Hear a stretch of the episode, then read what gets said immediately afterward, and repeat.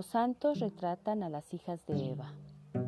San Pablo, la cabeza de la mujer es el varón. San Agustín, mi madre obedecía ciegamente al que le designaron por esposo, y cuando iban mujeres a casa llevando en el rostro señales de la cólera marital, les decía, vosotras tenéis la culpa. San Jerónimo, todas las mujeres son malignas. San Bernardo, las mujeres silban como serpientes. San Juan Crisóstomo, cuando la primera mujer habló, provocó el pecado original. San Ambrosio, si a la mujer se le permite hablar de nuevo, volverá a traer la ruina del hombre. Eduardo Galeano.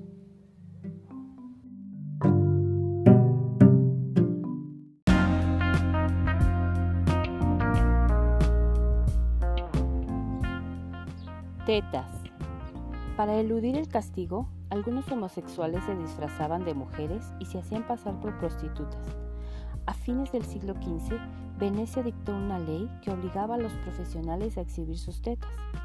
Los pechos desnudos debían ser mostrados en las ventanas donde ellas se ofrecían a los clientes de paso. Trabajaban en un puente, cercano al Rialto, que todavía se llama Ponte de Letete. Eduardo Galeano.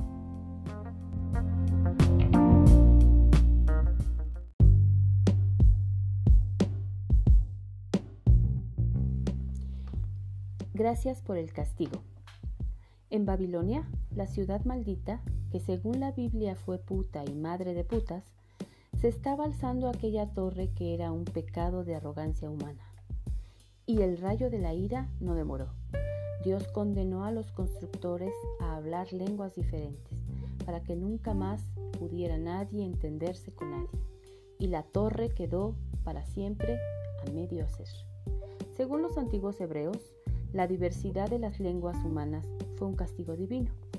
Pero quizá, queriendo castigarnos, Dios nos hizo el favor de salvarnos del aburrimiento de la lengua única. Eduardo Galeano.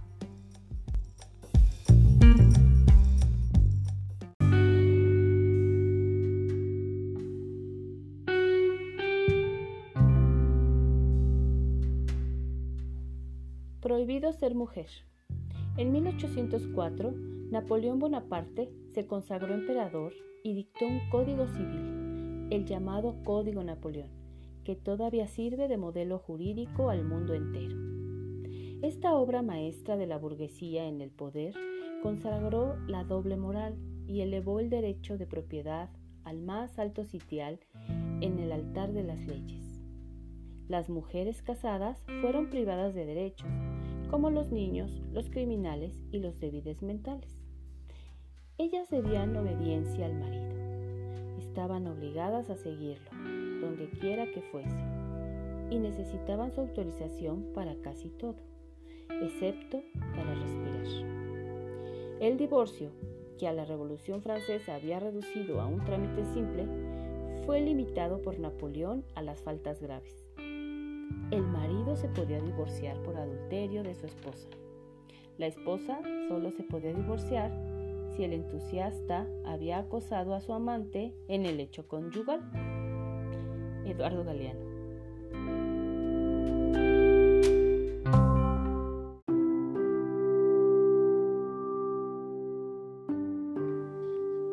Seda que da Seda que fue baba. Lei Su, la reina de Guandi, fundó el arte chino de la seda. Según cuentan los cuentacuentos de la memoria, Lei Su crió el primer gusano, le dio de comer hojas de morera blanca y al poco tiempo los hilos de baba del gusano fueron tejiendo un capullo que envolvió su cuerpo. Entonces los dedos de Lei Su desenrollaron ese hilo kilométrico.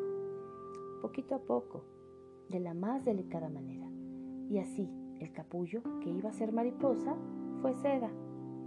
La seda se convirtió en gasas transparentes, muselinas, tules y tafetanes, y vistió a las damas y a los señores con espejos terciopelos y brocados suntuosos, bordados de perlas.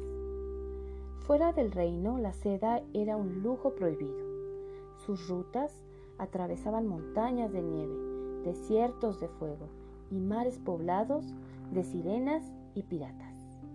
Eduardo Galeano.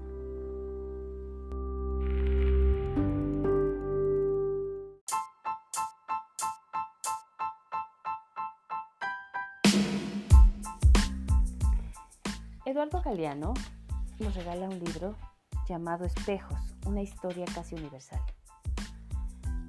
Cuando abrimos sus páginas podemos leer algo así como, los espejos están llenos de gente, los invisibles nos ven, los olvidados nos recuerdan, cuando nos vemos los vemos, cuando nos vamos se van. Espero que estas pequeñas lecturas contenidas aquí sean alguna pequeña motivación para que puedan leer ese libro tan, tan agradable que Eduardo Galeano nos regala.